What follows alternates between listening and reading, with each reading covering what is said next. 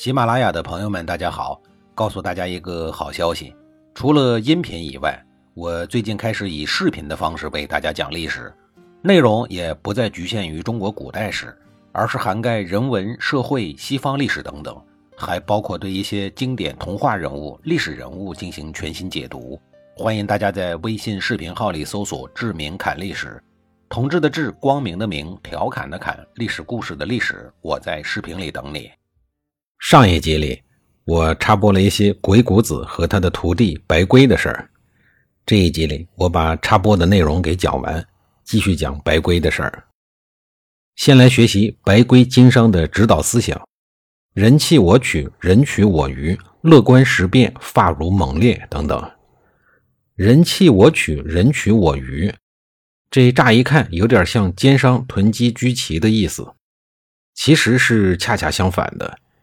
这个人取我鱼的鱼是给予人优惠的意思，大概意思是说，在收获的季节，农民大量出售谷物的时候，自己就买进谷物，把丝绸、漆器之类农民需要的生活必需品卖给手头宽裕的农民。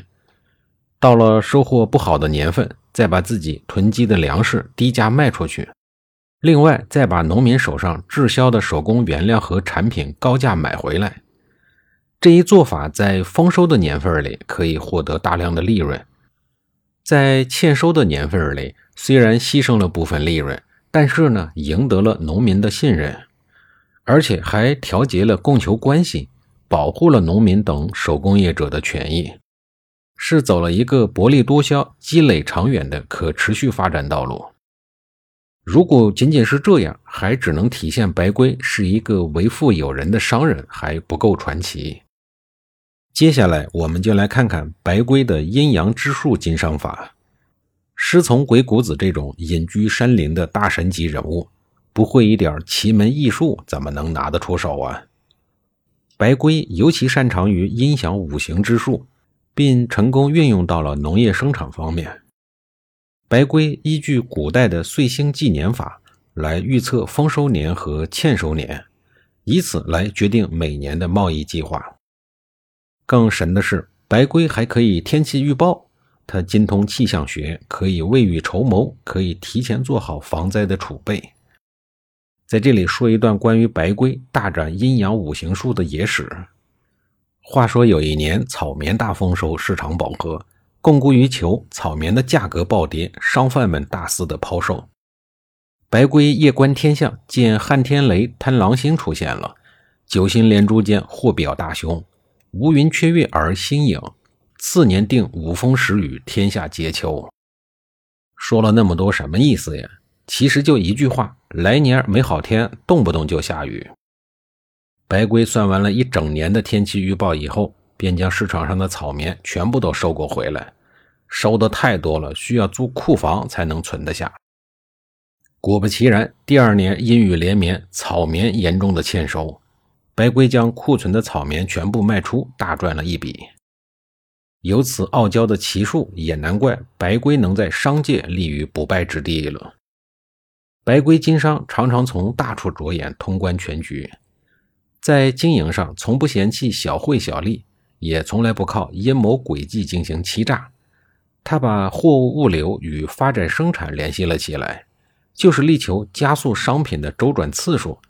使得同量的资本在一定时间内能做更多的生意，从而在扩大购销中去增加利润的总额，既能使经营生财，又使生产有力气发展。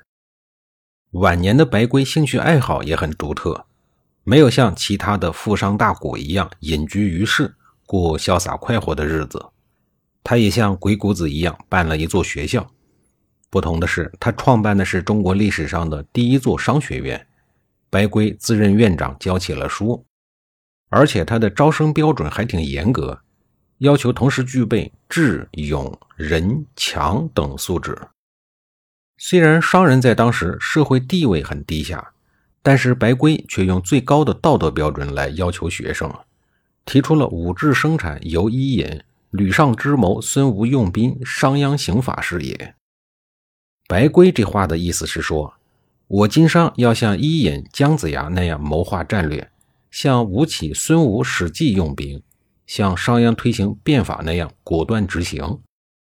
所以，如果一个人的智慧不够随机应变，勇气不够果敢决断，仁德不能正确取舍，强健不能有所坚持，不具备这些素质的人，即便向我请教经商之术，我也不会教他。白圭把经商之道的地位看得和治国用兵一样重要，这个高度拔的可是够高的。白圭的经商理论是从长期的经商实践中探索得来的，不是纸上谈兵，是实用且切实有成效的。太史公称其为治生祖，白圭当之无愧。北宋真宗景德四年，白圭被封为商圣。白圭的人弃我取、人取我予的经商思想，在今天依然闪烁着光辉。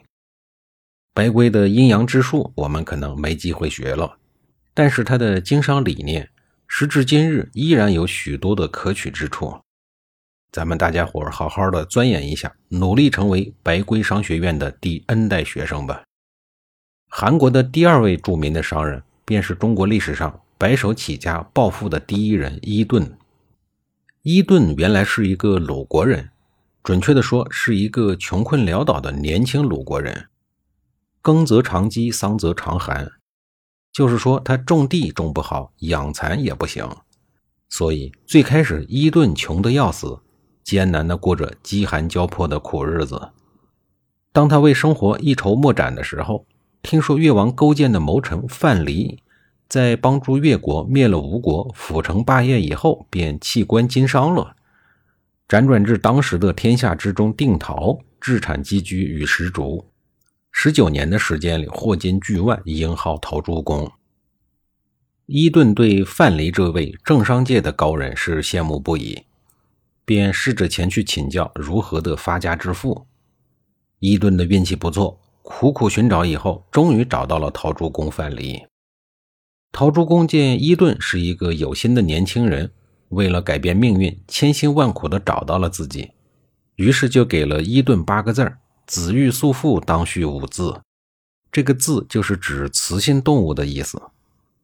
伊顿一听不太明白这句话的意思，就又请教陶朱公，陶朱公就又仔细地为他拆分了这几个字的意义，说每个人的财富来源都是不一样的。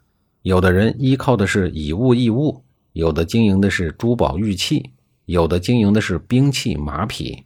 但是你现在的情况是什么都没有，那你就只能从最小的事情做起，从养牛、养羊等开始，而且养的应该是母牛、母羊等雌性动物。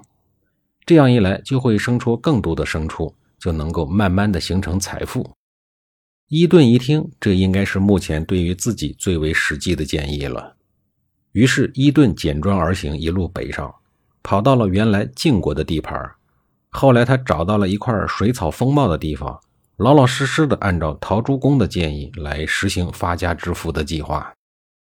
下一集里，我继续给您讲述伊顿的创业之路。